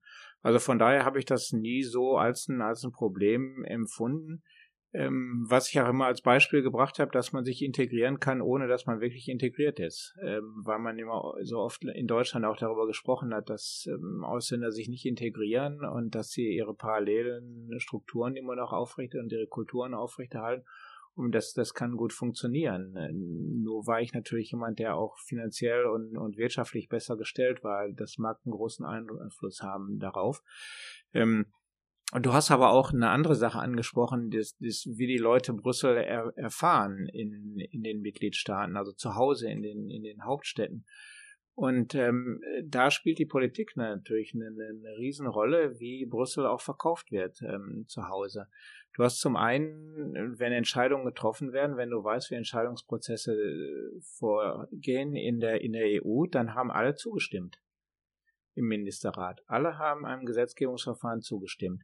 Und dann auf dem Heimflug passiert dann irgendwas mit den Ministern. Da ist dann irgendeine Verbindung, die dann nicht mehr so richtig funktioniert, weil dann ist alles Brüssel schuld. Weil mhm. die hätten das ja nicht gemacht, aber Brüssel hat das halt so entschieden, dass das so ist. Und und das sind so äh, die Dinge, wo ich dann denke, ja, dann muss man sich auch als Politiker nicht wundern, mhm. wenn ich das so als als lokalpolitische Maßnahme brauche, um halt wiedergewählt zu werden oder um halt auch anzukommen, um halt negative Dinge zu verkaufen, dann muss ich mich nicht wundern, wenn Brüssel dann auch einen schlechten Ruf bekommt. Und wenn ich also immer das Gute, was passiert, auf nationale Politiken zurückführe ähm, und das Schlechte auf, auf EU-Politiken, dann brauche ich mich nicht wundern, wenn da die Zustimmung auch nicht ähm, besonders groß ist. Mhm. Genau. Ich, habe auch noch eine, eine Frage und zwar, ähm, du hast ja äh, die Senator Lounge gegen dein Fahrrad getauscht, äh, ja. mit dem Umzug nach Stockholm auch. Ähm, ja. Und äh, du hast vorhin selber dich beschrieben als jemand, der von der Straße kommt, als Polizist, aus der, als Streifenpolizist. Und dann dieser Weg über die, über, ich sag mal, Migrationsfragen, politische Migrationsfragen es wird ja oft, sage ich mal, die, ähm, die, die Migration als ein Grund für steigende Kriminalisierung äh, genannt. Ich sehe so eine Tendenz, dass bei der Polizei heute eigentlich eine Präsenz auf der Straße fehlt oder ich das ist so eine eigene Observation, die ich äh, oder Beobachtung, die ich habe, wo ich denke, äh, man sieht keinen Polizisten mehr, der sich im Straßenraum bewegt. Der, der, der frühere Streifenpolizist, der einfach in, in einem äh, Stadtviertel äh, seine Streife gelaufen ist und damit Kontakt zur Bevölkerung hatte, den, äh, den gibt's nicht mehr. Die Polizei sieht man meistens im Auto sitzen, äh, zwei Stück, da fahren sie durch die Gegend und steigen eigentlich aus, wenn da was verkehrt. Oder, oder dann, ja. Siehst du äh, das, äh, oder mich würde einfach mal aus deinen, aus deinen beiden äh, wie soll ich sagen, Ebenen, eben dem Streifenpolizist und diese Frage mit Migration sehen, dass da, das, äh, meinst du, äh, so, ein, so ein Zurückbringen der, der, der Polizei in, in die Gesellschaft, dass das ein wichtiger Faktor sein könnte, um, mhm. äh, um Kriminalität zu äh, oder, oder verändern auch? Was sind, sind zwei Sachen, die du fragst in gewisser Weise. Das eine ist, ähm, sind Ausländer mehr oder Migranten krimineller als, als lokale Bevölkerungsschichten. Das ist nichts, was ich unterstellen will. Also nein, nein, nein, nein, nein, aber das ist ja natürlich was, was sehr oft unterstellt genau, wird. Und äh, wie immer liegt der Teufel im Detail. Mhm. Ähm, du musst dir Gesellschaftsschichten anschauen. Und wenn du Gesellschaftsschichten, wenn du die Gesellschaftsschicht der Migranten mit einer vergleichbaren Gesellschaftsschicht von Schweden, Deutschen, Italienern, was immer vergleichst, ist die Kriminalitätsrate die gleiche. Ähm, das muss man einfach mal so sehen. Es gibt äh, gewisse Kriminalitätsbereiche, die mehr in gewissen Gesellschaftsbereichen, also Gesellschaftsschichten ähm, vertreten sind. Das sind äh, Diebstahls, Gewalt, Kriminalität. Die hast du mehr in, in, in, in sozialen Unterschichten, wenn ich so nennen darf. Wenn wir beide einen Streit haben, wir werden es wahrscheinlich irgendwie mündlich miteinander ausstreiten oder möglicherweise einen, einen Rechtsanwalt nehmen und das äh, in anderen Schichten gibt es andere Möglichkeiten, das äh, miteinander, sodass man da also schneller mit dem Gesetz in, in Konflikt kommt. Ähm, das ist die eine Sache. Die zweite Frage ist, das äh, sieht man mehr Polizei. Ich bin jedes Mal glücklich, wenn ich hier in Gamlastan einen Polizist zumindest auf seinem mhm. Segway durch die Gegend fahren no. sehe. Ich bin also jemand, der sich freut, wenn er, wenn er Polizei sieht. Mhm. Ähm, ich bin ein großer Fan von, und jetzt kenne ich wieder nur den englischen Ausdruck, Community Policing. Mhm. Das heißt also, dass du als, dass du lokaler Polizist bist, dass du auf der Straße bist. Ich bin Fußstreife gelaufen. Hm. Ähm, ich habe Kontakt zu Leuten gehabt. Ähm, äh, das und das Sicherheitsgefühl ist, glaube ich, ich bin auch nachts Fußstreife gelaufen, mhm. weil ich einfach glaube, dass das auch nochmal ein, hm. du bist so anonym als Polizist, wenn du in dem Auto sitzt und, und du kannst ihn ja auch nicht ansprechen. Hm. Was willst du denn machen? Du musst ja schon fast vors Auto werfen, wenn du also von daher dieses, dieses, ähm, diese lokale Polizei und Polizei auf der Straße ist immens wichtig und das ist auch immens wichtig, gerade in Bereichen, wenn du soziale Brennpunkte hast. Dass du dann auch Polizisten hast, die in diese sozialen, weil du kannst das machen. Du kannst also in die sozialen, wenn du einmal den Kontakt verloren hast, ist es schwer. Ähm, aber es gibt wirklich Möglichkeiten, auch in diese sozialen Brennpunkte reinzugehen zusammenzuarbeiten mit Sozialarbeitern ähm, und da auch Zugang zu finden. Aber dass Polizei nur noch fährt, ist äh, meiner Meinung nach wirklich eine falsche Entwicklung. Gibt auch der Bevölkerung den falschen Eindruck, weil das Einzige, wo du mit Polizei in Verbindung kommst, ist, wenn du zu schnell fährst, falsch parkst, ähm, falsch überholt hast, über fährst, also irgendwas mit dem Verkehr verkehrt machst. Ansonsten hast du ja fast überhaupt gar keinen Kontakt mehr ähm, zur Polizei. Ähm, und ähm, ja, das ist, ähm, wir sind also jetzt ähm, in, in Solna, wo ich lebe, gab es auch eine Initiative, wo dann Eltern abends, also insbesondere Freitag und Samstagsabends, dann Spaziergänge gemacht mhm. haben, ja, um halt halt auch Präsenz auf der Straße zu zeigen in Bereichen, wo du ähm, dann ja Parks hast, dann du hast den Hagerpark, mhm. du hast andere wo du dann halt auch Präsenz zeigst dadurch, dass halt Menschen auf der Straße hast. Und, äh, das fehlt also. Und ich denke, das ist eine der Aufgaben von Polizei, die heutzutage sehr, sehr unterbewertet sind. Herzlichen Dank für das Gespräch, Bernd. Ja, vielen Dank. Ja, wir danken.